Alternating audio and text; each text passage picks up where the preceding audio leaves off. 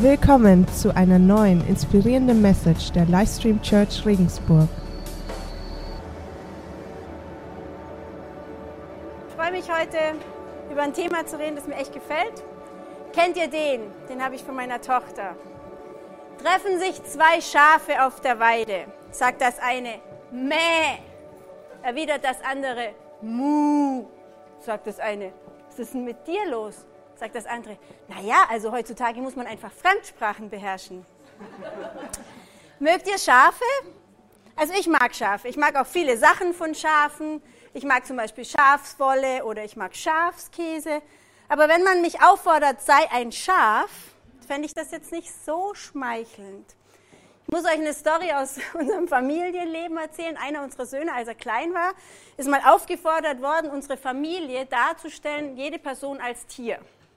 Ich sage es euch gleich, das ist für mich oberpeinlich, aber ich sage es euch trotzdem, äh, weil wir wollen ja auch authentisch sein in unserer Kirche. Also es war so, unser Kind hat dann den Papa als Eule, als weise Eule dargestellt. Mich, die Mama, hat er als Putzfisch dargestellt. Den Bruder hat er als Tiger, er selber war ein Gepard und die kleine Schwester war eine Maus. Aber das mit dem Putzfisch fand ich echt den Gipfel. Er hat mir dann später erklärt, ja, weißt du, Mama, ein Putzfisch im Aquarium, der macht die Scheiben sauber, dass alles schön haben und so. Das hat mich nicht wirklich getröstet. Ich fand das echt unglaublich. Also dann wäre ich ja fast noch lieber ein Schaf als ein Putzfisch. Aber wie geht's dir? Wäre Schaf deine erste Option, wenn dich jemand anderes als irgendein Tier beschreiben sollte? Also ich glaube, ihr werdet auch lieber was anderes. Vielleicht ein Delfin, der so fröhlich durch die Meere hüpft, oder ein Pfau, der wegen seiner Schönheit bewundert wird. Oder eine Schildkröte, immer mit der Ruhe. Ich glaube, alles Mögliche, nur wahrscheinlich nicht unbedingt ein Schaf. Und trotzdem fordere ich euch heute hier und in dieser Message auf, seid Schafe. Sei ein Schaf. Naja, glaubt ihr, dass es zu diesem Thema auch was in der Bibel zu finden gibt? Die Insider wissen natürlich genau, worauf ich hinaus will. Es geht um den Psalm 23. Ein wunderschöner Psalm in der Bibel, und diejenigen von euch, die heute das erste Mal hier sind, herzlichen Glückwunsch. Ich glaube, dieser Psalm ist ein grandioser Einstieg, um die Liebe Gottes und die wirklich kraftvolle Art, wie Gott uns hier in dieser Welt begleiten möchte, kennenzulernen. Und alle anderen lade ich ein, diesen Psalm nochmal ganz neu unter den Blick zu bekommen. Weil dieser Psalm beinhaltet wirklich total viel. Ich lese ihn jetzt erstmal, wir können ihn jetzt erstmal zusammen lesen. Der Herr ist mein Hirte. Nichts wird mir fehlen. Er weidet mich auf saftigen Wiesen und führt mich zu frischen Quellen. Er gibt mir neue Kraft. Er leitet mich auf sicheren Wegen, weil er der gute Hirte ist. Und geht es auch durch dunkle Täler, fürchte ich mich nicht, denn du, Herr, bist bei mir. Du beschützt mich mit deinem Hirtenstab. Du lädst mich ein und deckst mir den Tisch vor den Augen meiner Feinde. Du begrüßt mich wie ein Hausherr seinen Gast und gibst mir mehr als genug. Deine Güte und Liebe werden mich begleiten mein Leben lang. In deinem Haus darf ich für immer bleiben.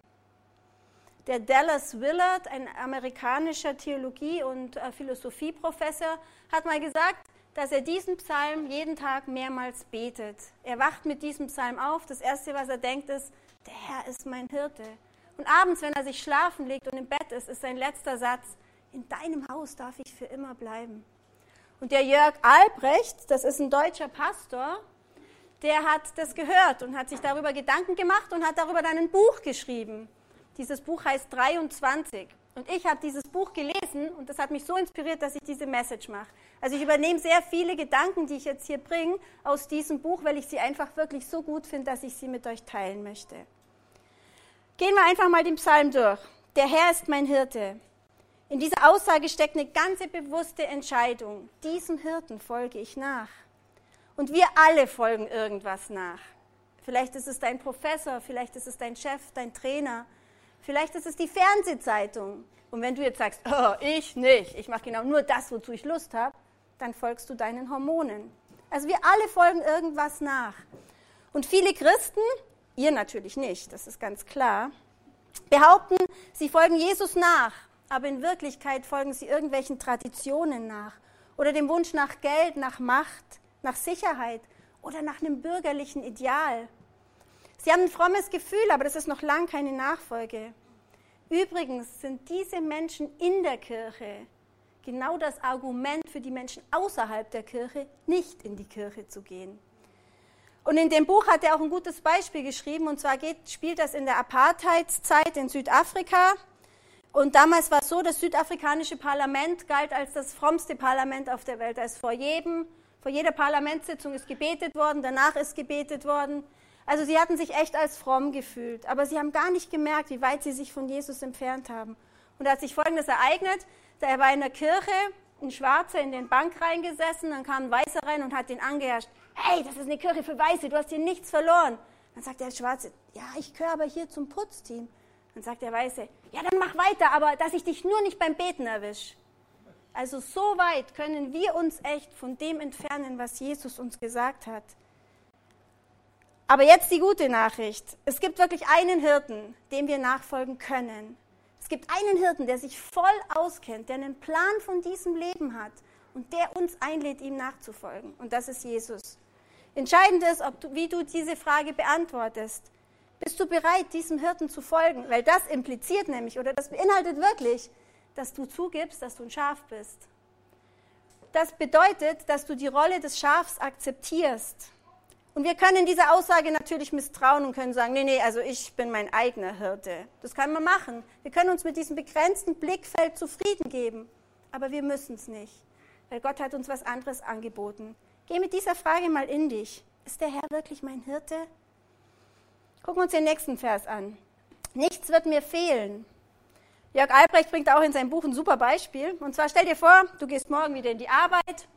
Auf deinem Schreibtisch liegt ein Scheck, eine Gehaltserhöhung für 500 Euro. Kriegst jetzt also jeden Monat 500 Euro mehr. Du freust dich wie ein Schnitzel, überlegst dir schon, was du alles mit diesem Geld machen kannst und wem du eine Freude machen kannst. Also du, du schwebst auf Wolke 7, das findest du echt cool bis zu dem Moment, wo du erfährst, dass alle anderen eine Gehaltserhöhung um 1000 Euro bekommen haben. Wir definieren Mangel und Zufriedenheit oft nicht objektiv, sondern wir definieren das oft im Vergleich mit anderen. Tut uns das gut? Ihr könnt mir ruhig antworten. Nein, es tut uns nicht gut. Und die klugsten Köpfe dieser Erde beschäftigen sich damit, wie sie uns klar machen wollen, dass wir Mangel leiden. Wir Menschen aus den Industrienationen leiden, leiden so viel Mangel. Wir leiden Mangel am neuesten iPhone. Wir leiden Mangel an dem BMW Cabrio. Wir leiden Mangel an neuen Schuhen, an Taschen, an Deos, an Suppenwürfeln. Wir leiden Mangel. Und äh, die Werbeindustrie bietet uns ein Leben an, wo wir von einer Wunscherfüllung zur nächsten hecheln und doch nie zufrieden sind. Überall werden wir mit diesem Impuls bombardiert, dass uns irgendwas fehlt, dass wir das auch noch brauchten, bräuchten, um glücklich zu sein. Und ich weiß nicht, ich war letzte Woche in den Arkaden und ich bin ganz ehrlich, also ich war zum ersten Mal wirklich ein bisschen angewidert. Dieser Überfluss an Lämpchen, dieser Überfluss an Waren, also ich war echt total erdrückt und auch ein Stück angewidert. Nichts von dem, was wir dort bekommen können, wird uns im Leben wirklich Erfüllung bringen. Und Gottes Plan ist wie immer viel besser und ein ganz anderer. Er sagt nämlich, nichts wird mir fehlen. Hört sich das nicht viel freier an? Wir können uns von dem Diktat der Konsumgesellschaft befreien und ganz bewusst entscheiden, hey, nichts wird mir wangeln, ich habe mehr als genug, ich habe alles, was ich brauche. Mehr würde mir vielleicht gar nicht gut tun. Ich kann entscheiden. Ich habe nicht länger Angst, irgendwas zu verpassen, sondern ich bin zufrieden mit dem, was dieser Hirte mir gibt. Er versorgt mich blendend. Er versorgt mich mit Liebe, Hoffnung, Frieden, Freiheit. Das ist, was wir wirklich brauchen. In Lukas 22, 35, da fragt der Jesus seine Jünger, als sie so unterwegs sind, als ich euch ohne Geldbeutel, ohne Vorratstasche und ohne Sandalen aussandte, hat euch etwas gemangelt? Nein, gar nichts, antworteten sie.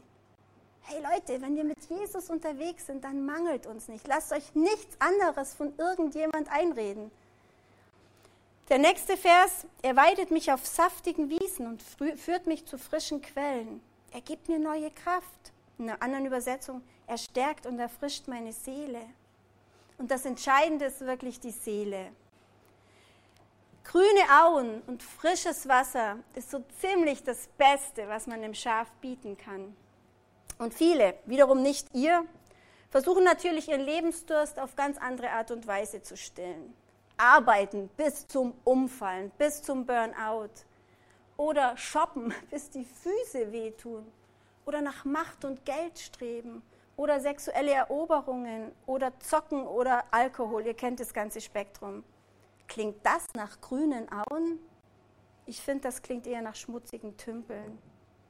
Und wer sein Leben dem Hirten anvertraut, der wird zu dieser grünen Aue geführt. Wobei das da, dass da geführt steht, bedeutet automatisch, dass wir nicht dort sind. Also wir müssen das suchen. Aber wir können den Hirten in Anspruch nehmen, der weiß, wo es ist. Und auf der Suche nach der Quelle sind wir auch nicht die Ersten und Einzigen, die, uns verirr die sich verirren und verrennen. Schon vor zweieinhalbtausend Jahren hat der Prophet Jeremia diese Sätze zu seinem Volk gesprochen. Er hat gesagt, in zweifacher Hinsicht hat mein Volk gegen mich Unrecht gehandelt. Mich, die Quelle des Lebens, verlassen sie und stattdessen graben sie undichte Brunnen, die das Wasser nicht halten können. Wann geht es unserer Seele gut? Unserer Seele geht es dann gut, wenn Körper, Denken und Herz und Wille zusammenwirken. Wenn das irgendwie auseinanderdriftet, wenn der der Kopf was anderes denkt als das Herz oder wenn der Wille mit dem Denken nicht nachkommt, dann sind wir zerrissen, dann fühlen wir uns kraftlos an, aufgerieben. Aber Gott ist der Liebhaber unserer Seele, er möchte nicht, dass wir kraftlos und aufgerieben sind. Und wenn wir alle diese Bereiche, Kopf, Herz, Wille, auf Gott ausrichten, auf ihn fokussieren und ihm vertrauen, dann geht es unserer Seele gut. Und dann bekommen wir auch einen ganz neuen Blick auf unser Leben. Dann merken wir nämlich, wie viel wir geschenkt bekommen, also ich habe mir seit einer ganzen Zeit zur Gewohnheit gemacht, dass ich abends, wenn ich ins Bett gehe, dass ich mir, da, da liegt so ein Tagebuch und da schreibe ich mindestens zehn Sachen auf, für die ich an diesem Tag dankbar bin. Und natürlich fallen mir immer viel, viel mehr ein, weil es gibt so vieles, wofür wir danken können. Für eine warme Dusche, für ein reichhaltiges Frühstück, für, für liebe Menschen. Also es gibt so viel, wofür wir danken können. Ich, ist ein, das ist echt eine coole Sache, mit, mit dem Gedanken der Dankbarkeit ins Bett zu gehen. Die Amerikaner nennen das Count Your Blessings. Kann ich euch nur empfehlen. Er leitet mich auf sicheren Wegen, weil er der gute Hirte ist. Das ist auch ein interessantes Phänomen. Wer von euch ist schon länger mit Jesus unterwegs? Hebt mal die Hände. Cool. Und die Sache ist die, wenn ihr mal zurückschaut auf euer Leben, werdet ihr bestimmt so einen roten Faden entdecken, wo Jesus euch in irgendeinem Bereich des Lebens immer weiterbringt und wo er ein Stück weit eine Berufung für euch hat. Mein roter Faden ist, fand ich total interessant, das jetzt so zu erleben. Wir waren, also Johannes und ich geheiratet haben vor, über, äh, vor knapp 20 Jahren. Da sind wir danach ein Jahr nach Charleston, South Carolina gezogen, weil Johannes da bei einem Projekt gearbeitet hat. Und dort sind wir eigentlich mit Jesus so richtig in Verbindung gekommen. Da haben wir eine Freikirche gefunden, die uns so richtig gefallen hat. So schön wie Livestream. Die war echt auch fast so cool, kann man sich nicht vorstellen, aber war so.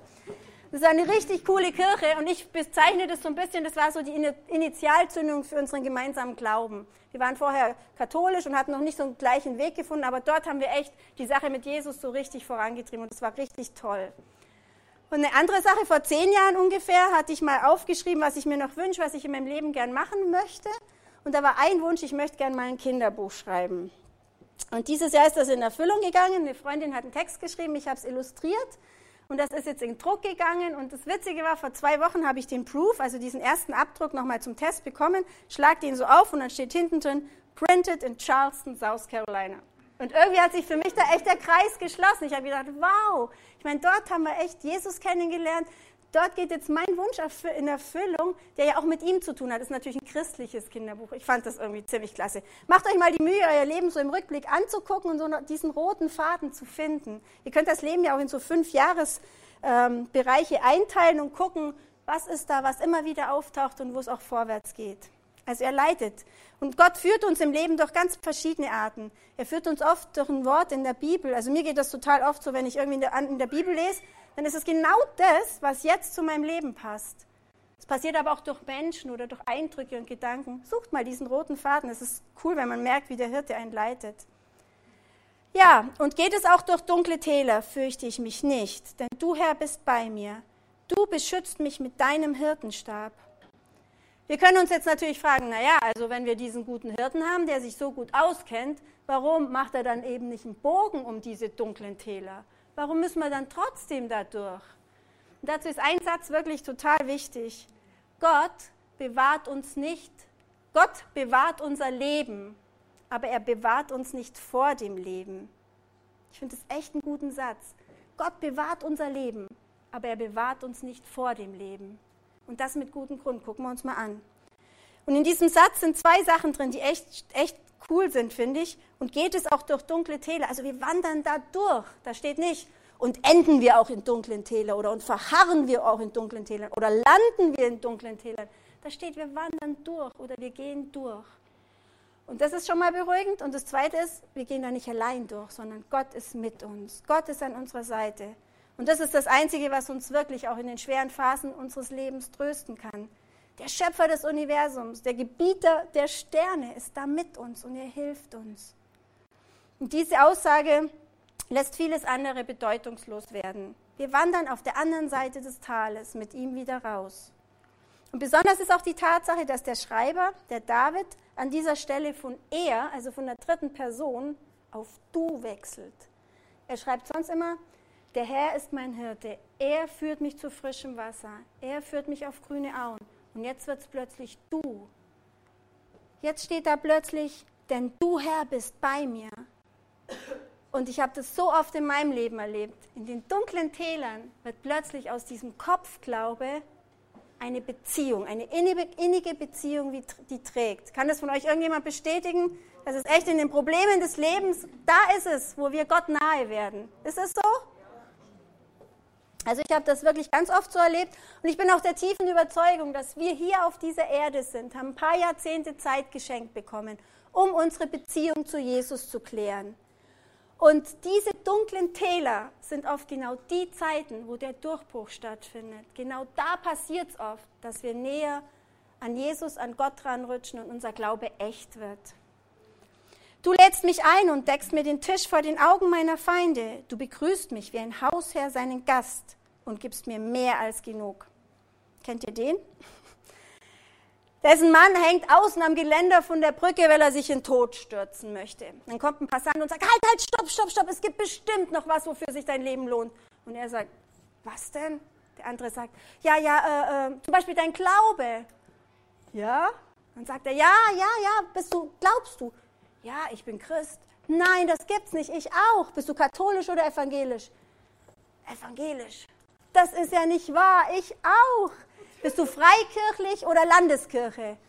Freikirche. Ha, ich auch. Sag mal, welche Freikirche? Baptisten, Methodisten, FEG, Pfingstler, wo gehörst du hin? Baptist. Ich auch. Das ist ja ein Zufall. Und dann, sag mal, bist du Baptist mit Treue nach Wiedenest oder mit Treue nach Elstal? Mit Treue nach Elstal. Der andere verstummt, schubst ihn und sagt, stirb, du elender Ketzer. Also die Baptisten, also die von euch vom baptistischen Bereich kommen, Entschuldigung, ich habe euch einfach genommen, es hätten alle andere auch sein können. Also, leider ist es so, wir Menschen sind mit dem Wir-Sie-Virus infiziert. Die von der ersten Klasse, wir sind voll die Coolen. Die anderen, die 1b, die sind alle blöd. Oder wir Jungs, ha, mit uns kann man wenigstens richtig Fußball spielen. Mädchen, nur doof. Oder ich bin Bayern-Fan. Komm du wir bloß mich nicht mit deinem schwarz-gelben T-Shirt hier an.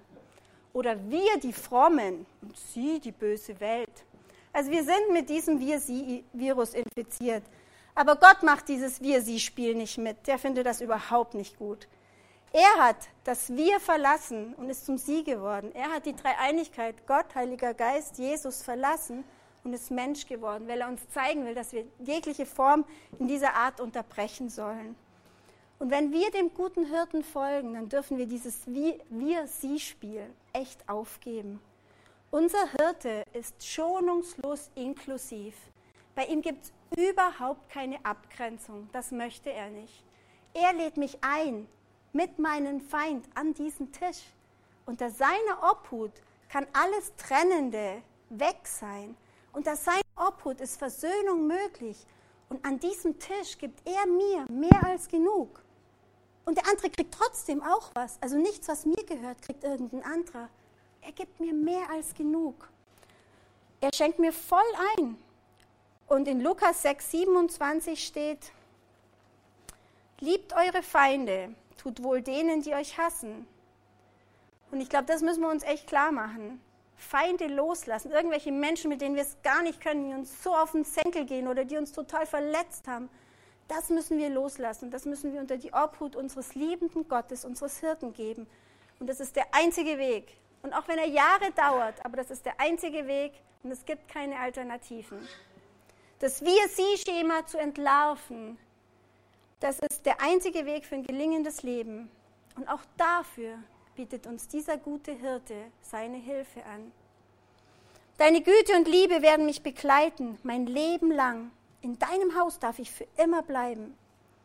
Die meisten Menschen, die zögern, sich dem christlichen Glauben zuzuwenden, scheitern an dieser einen Frage, warum lässt Gott hier so viel Leid zu? Und ich finde, das ist natürlich eine gute Frage. Dieser, das hat sicher auch was mit Freiheit zu tun, die wir haben. Aber ich finde, genauso wichtig ist die Frage, woher kommt all das Gute im Leben? Wie kommt es, dass Leute freiwillig in die e Ebola-Gebiete nach Sierra Leone fahren, um Menschen dort zu helfen, obwohl das Risiko riesengroß ist, dass sie sich infizieren?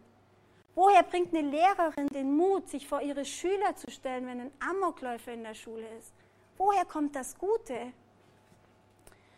Was ist für dich gut? Was ist für dich ein gutes Leben?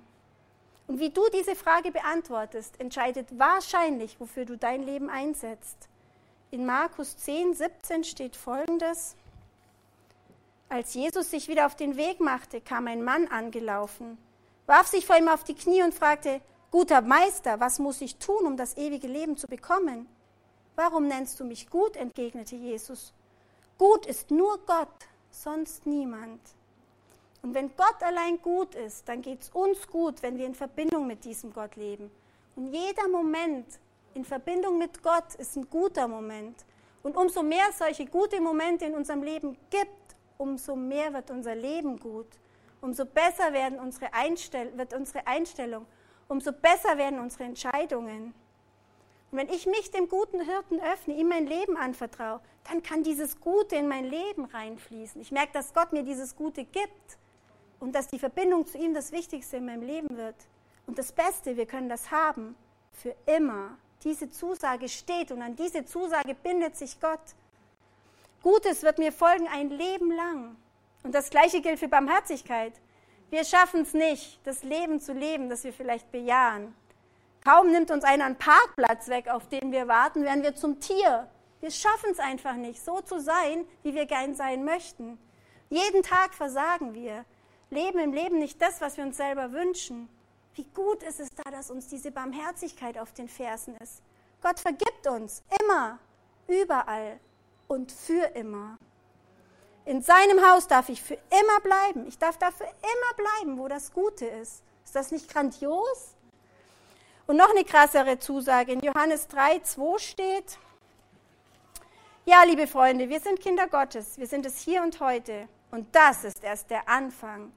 Was darin alles eingeschlossen ist, ist uns vorläufig noch nicht enthüllt. Doch eins wissen wir, wenn Jesus in seiner Herrlichkeit erscheinen wird, werden wir ihm gleich sein. Wow. Wir werden Jesus gleich sein. Wir werden dann auch das Gute verkörpern. Mehr geht leider nicht. Also ich kann es kaum erwarten und ich für mich habe entschieden, ich mag diesem Hirten folgen. Ich mag echt scharf sein. Und wenn ihr Lust habt, könnt ihr jetzt mal zu eurem Nachbarn Mäh sagen, weil es wäre echt cool, wenn ihr auch sagt, ich will scharf sein, weil darum geht es heute. also glaubt ihr, dass dieser Psalm alles beinhaltet? Ihr könnt natürlich auch Mu sagen, wenn ihr ein multilinguales Schaf seid, genau. Glaubst du, dass dieser Psalm alles beinhaltet, was wir brauchen, um, um im Alltag getragen zu sein? Ich bete seit einiger Zeit wirklich auch diesen Psalm mehr, mehrmals am Tag. Und von diesem Psalm geht so eine Grundstimmung des Versorgtseins, des Geliebtseins und des Getragenseins aus, dass es einfach total gut, geht, gut tut, mit diesem Psalm durchs Leben zu gehen. Ich kann es euch nur empfehlen, probiert es mal aus. Ja, du kannst jetzt schon und falls ihr heute eine Weihnachtspredigt erwartet habt, kriege ich jetzt noch stümperhaft die Kurve. Wer stand denn im Stall an vorderster Stelle, als das Jesukind in der Krippe lag? Wer weiß es?